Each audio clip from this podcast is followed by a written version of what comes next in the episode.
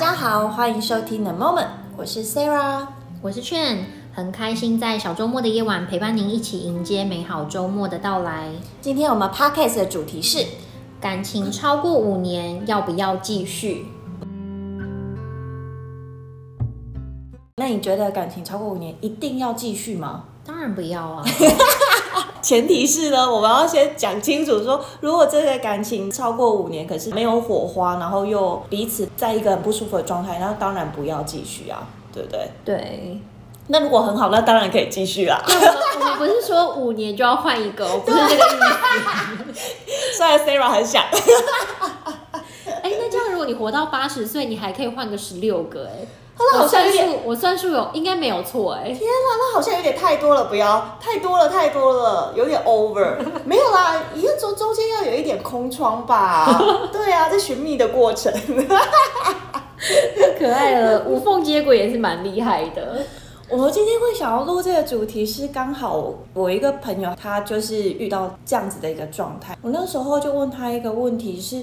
为什么超过五年就一定要继续？我先讲一下我那个朋友的状态是，他跟他女朋友就是他们感情已经五年多了，他们的年纪就大概在。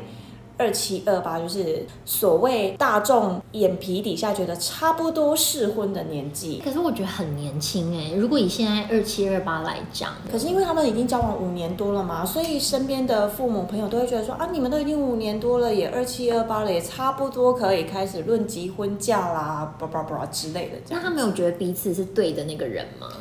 因为我对他女朋友不熟，他就问我，我当初为什么会结婚？然后我就跟他说，结婚都是一个冲动啊。坦白讲，你现在问我，就是我当初为什么会结婚，我现在还找不到一个结婚的真理嘛，或是意义。我可以很明确的讲出来我生孩子的意义，但结婚的意义对我来讲，我现在真的还是想不到。我就跟他说，你觉得你现在想要结婚，或者是你不想要结婚，你有办法把它列出来？你想结婚的原因跟你不想结婚的原因是什么吗？坦白讲，我发现他。也不知道他到底想不想结婚，他也只是觉得他跟他的伴已经五年多了，然后他的年纪好像也差不多了。那大家不都二八、三十、三二左右就差不多结婚了这样子？然后他又觉得，如果他没有跟这一个女伴结婚的话，他好像耽误了别人五年多的青春。可是我觉得，如果他们不是觉得彼此很对，或是没有办法一起走下去，他是要耽误对方一辈子哎。对呀、啊，然后我就问他说：“嗯、你现在纠结的是那五年多，可是你有没有想过说，你们现在五年多的感情，可是你们现在回到家已经有点像各过各的，有时候可能。”讲话都讲不到个几句，就是你追你的剧，他追他的剧，你打你的游戏，他看他的漫画，然后生活圈、朋友圈、交际圈都没有在一起，话题已经那么少，那你们结婚之后，少说也有个十几二十年吧？嗯，对啊，然后我就会觉得，那这样子你真的确定要结婚吗？可是他会一直很纠结说，如果我没有跟这个女生结婚，我好像就是。负了他的青春，渣男吧？对，类似这样子。真的不要为了结婚而结婚呢，因为我有一个非常好的朋友，那就是其实他爸妈就是会一直希望他可以有对象，然后就是会觉得、嗯、哦，女生三十岁之后慢慢走下坡，所以他们就会觉得三十岁之前呢，你一定要有一个对象，你一定就是要赶快结婚。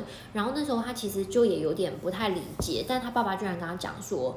好、哦，如果不行的话，就再离婚就好。就是你当然是希望你的孩子，但是为了结婚而结婚，那觉得哦好像不行了，之后再离婚就好。爸爸的论点感觉好像结婚就是一个你人生必经的一个过程，你一定要先完成这件事情。然后如果说你身旁的这一个伴没办法陪伴你走完这一辈子的话，反正就再离就好了。是是这样的概念。对，可是我觉得他们会觉得，因为以他们那个年代是。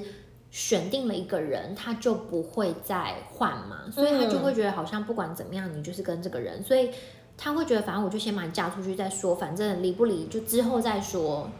所以我觉得听起来就不合理嘛，就是为什么你要为了结婚去嫁给一个你不喜欢的人，或者说你没有这么确定的人？我觉得好像就是时代背景不一样，那个价值观什么的就会不太一样。就我们的爸妈那个年代，他们会觉得结婚是人生必经的过程，他们也选定了这一个对象，即便他们可能这辈子吵吵闹闹，三天一小吵，五天一大吵，然后打死不相往来，类似这样的时候，他们也不见得会离婚，然后就这样走完他们对最后的日子。虽然我是一个结婚的人，可是就像我们之前一直谈到的，我一直都觉得没有所谓结婚就一定要一辈子，可以一辈子当然很好，可是没有一辈子也不代表我们这段婚姻 maybe 十年、十五年，或者是有的可能只有两三年。我觉得那个都比较可惜，就我们走过了，在一起的时候就要好好珍惜嘛。但是如果说没有办法持续下去，我觉得就要好好祝福这样子。我觉得感情也是啊，我会觉得在一段关系里面，并不是说一定要去获得对方什么，或是要对方承诺什么。可是我觉得在这过程当中，我觉得一段关系如果可以让你。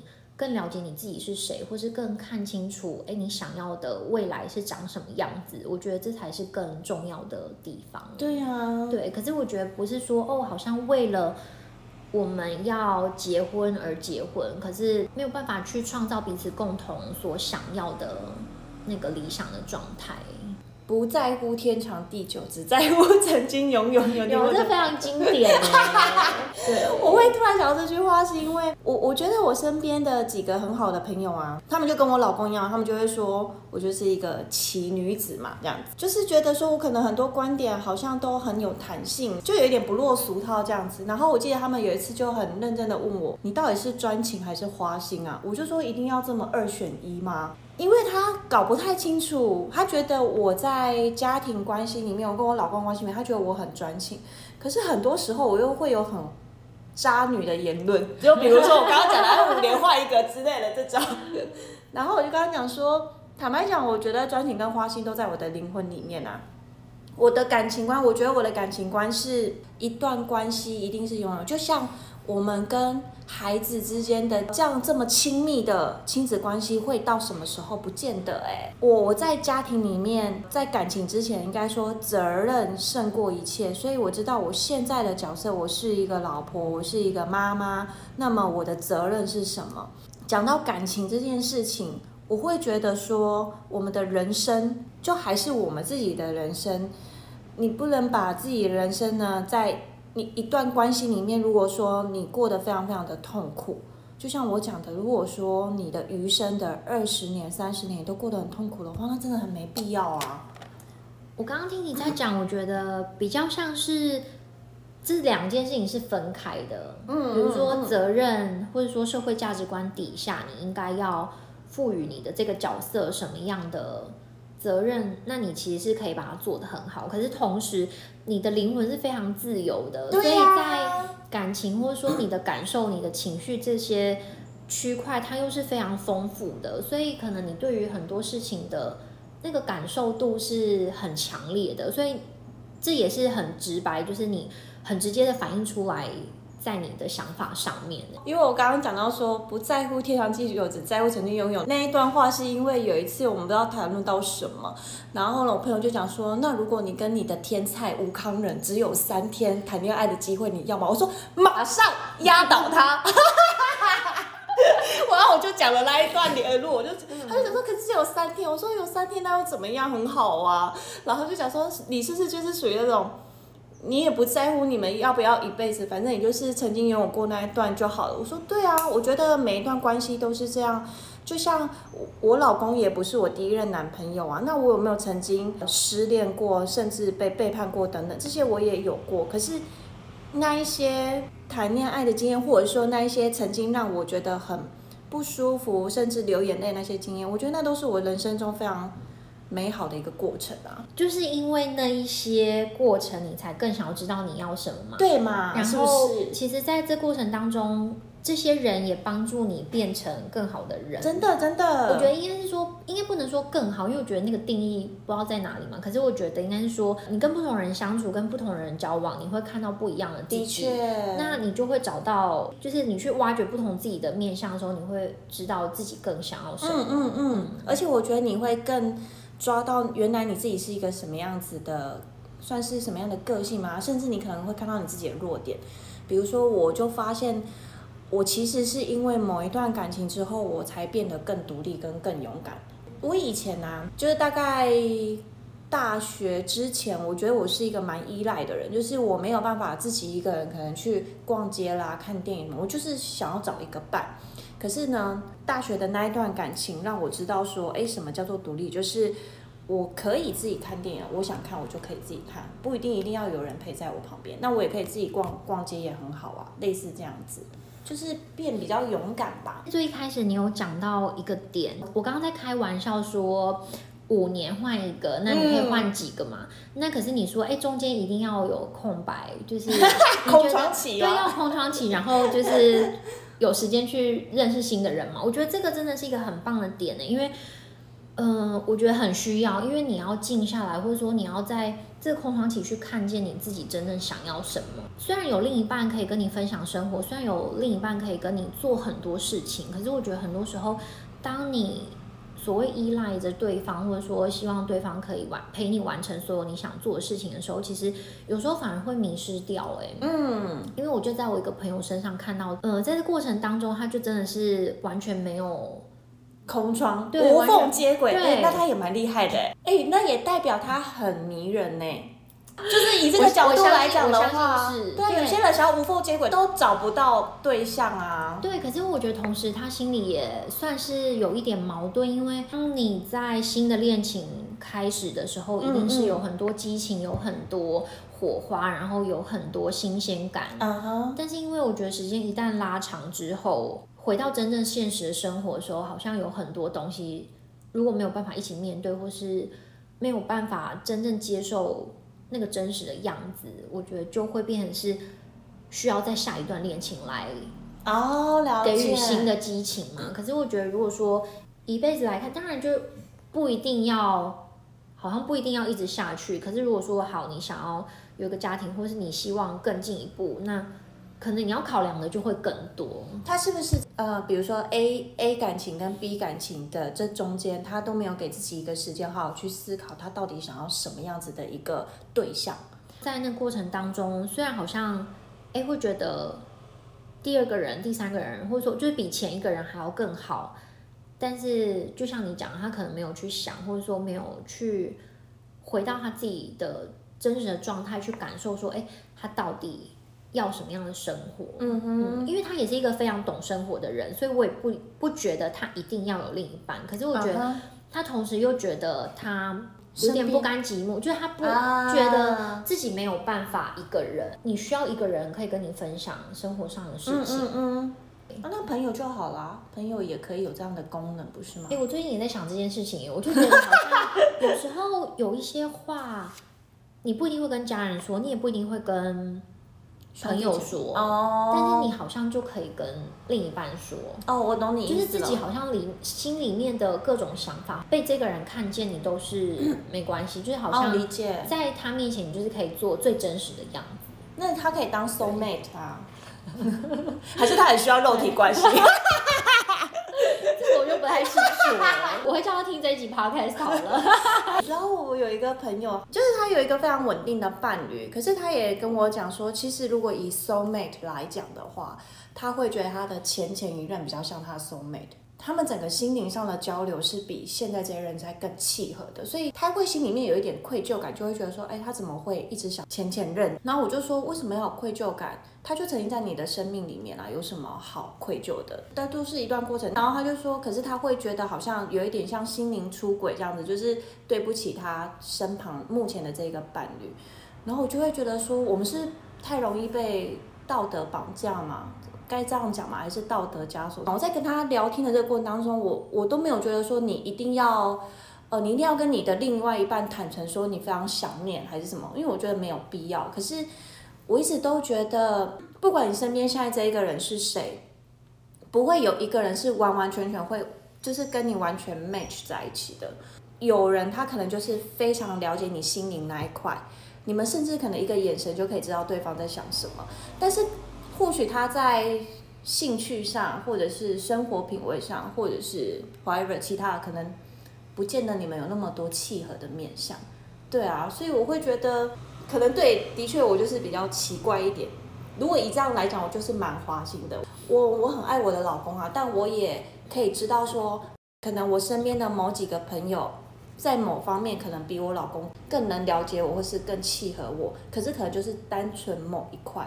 比如说像我就是一个蛮细节在生活上的人，我会看到生活上一些细节，然后去营造那个生活的算是温度吗？但我老公就是一个木头的人呐、我跟你讲一个超级好笑啊，他有一次跟我讲说，哎，我有一个那个白色马克杯。在哪里？然后我就想说，家里那么多白色马克杯，你知道我在讲哪一个？我说家里有三四个白色马克杯，你在讲哪一个？他说就是一个上面有好像图案。我说每一个都有图案，是哪一种图案？然后我就跟他说是猫的，还是史努比的，还是有一只兔子的？然后就说我怎么会知道？然后我就想说天哪，你在这个家生活这么久，你不知道来一个？然后我就想说，他平常最常用哪一个，我就去拿下来给他看。我说：“你说的是这个吗？”他说：“对啦，就是这个。”然后我说：“请你看清楚它上面是什么。”他说：“哦，我现在才知道，原来它上面是一只猫。”那还好，他还知道它是白色的。我可以相信他的认知是没有问题的。可是我当下其实有一点生气耶，我就想说，这些好生活上的细节，你怎么可以这么完全不注意？因为这个白色马克杯，就是这个猫猫的马克杯，已经跟着我们少说有四五年了吧？你懂我意思吗？我当下真的很想大翻他白眼。哎、欸，可是我觉得，就是他已经太是在生活的。一部分你已经很习惯，你不会去注意到很多细节。他当下讲了一件一句话，他说：“又不是每个人都像你这样这么在意生活上那些零零碎碎的事情。反正我就只知道有一个马克杯，就这样啊，有什么有什么关系？这样。然后就像我觉得零零碎碎的这些细节。”都是美好的，是不是？当下啊，就像我们在做早餐的时候，我都会故意想摆的漂漂亮亮的。他一看到，他就说：“哦，他也没有说哦，好漂亮。”好吧，他看到说：“哦，谢谢。”然后就吃了。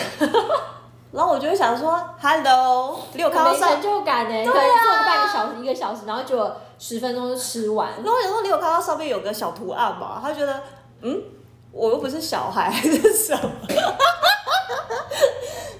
他不是一个很懂得生活情趣吧，应该是这样子的人。可是我觉得在这过程当中也很有趣，就很可爱，嗯、就看到你们自己彼此之间的不同。但我有一个很好的朋友，他就真的就是在生活上，他就是蛮注意到一些细节，我就觉得我跟他好聊得来，在这方面。可是我跟我老公一定有我们就是相处起来很舒服的地方啊。回到今天这个主题，感情超过五年一定要继续吗？我都会觉得说，如果当你已经自己在心里面问问自己这句话的时候，就代表你对这一段感情，你可能已经有一点犹豫了。对，其实真的就是撇除掉别人对你们的这段关系，或是社会价值观底下，嗯、或者说你的年纪这些，我觉得真的回归到最。真实，或者说你自己的那个状态，你是开心的吗？我觉得这件事情很重要。嗯、我觉得如果你没有办法在这段关系里面感到开心，或是满足，或甚至是很自在的，那我觉得就算他十年，当然也不一定要紧紧抓住。哎、欸，不过呢，他问了我一个问题，我的确没办法回答。换我问你，他就问我说：“好，那如果我这一段关系不继续了，好，我产生了另外一个关系。”我们就结婚了，他就按照我的话我说：“你说嘛，就是结婚是一个冲动，哈，我可能在那个时间，我觉得我也准备好我可以结婚，我也觉得身边这一个伴很棒，那我跟他结婚，我们可能呃感情才谈个一两年、两三年，可是，在婚姻关系经过了五年之后，我又觉得这一段关系要继续嘛，那这个时候你会给我什么样的回答？你是不是就会跟我讲说要继续啊，因为你都结婚了。”我不会耶，我觉得如果这一段关系真的不是你所想象，或是两个人没有所谓的共识，或是没有办法一起成长或前进，我觉得其实真的可以好好考虑。嗯，我就跟他讲说，你去听我那个另外那一集 podcast，要结婚还是不结婚？我就跟他讲说，以我自己来讲，就像我讲的，我会认为在婚姻关系里面，我们还有另外一个叫责任。那因为我有孩子，所以我会先以。我的责任是否完成为前提？那我跟我老公的相处，如果不是到完全非常冰冷的那个状态，跟或者是说常常在吵架那个状态的话，可以沟通的部分我们就沟通，然后把我们呃对于婚姻跟对于家庭的责任跟承诺完成。那如果说今天呢，你你跟你的另一半在婚姻关系里面，即便五年六年，你们的关系已经到了一个冰点。或者是就像我讲的，常常在吵架，我觉得那对孩子来讲都不是一个很好的状态。因为我觉得我们太容易被很多东西绑住，所以你就会看不清楚事情的本质。是是，那当你把这些东西都拿掉之后，我觉得再回过头来问自己这个问题吧。嗯，嗯，先不管你是什么样的状态，结婚不结婚，或是有小孩没小孩，嗯，但是我觉得就是回到你自己的，因为我觉得。也当只有你把自己照顾好，你才有办法去做你想做的事情，然后去看清楚这些事情的答案。没错，好，那今天我们的 podcast 就到这里喽。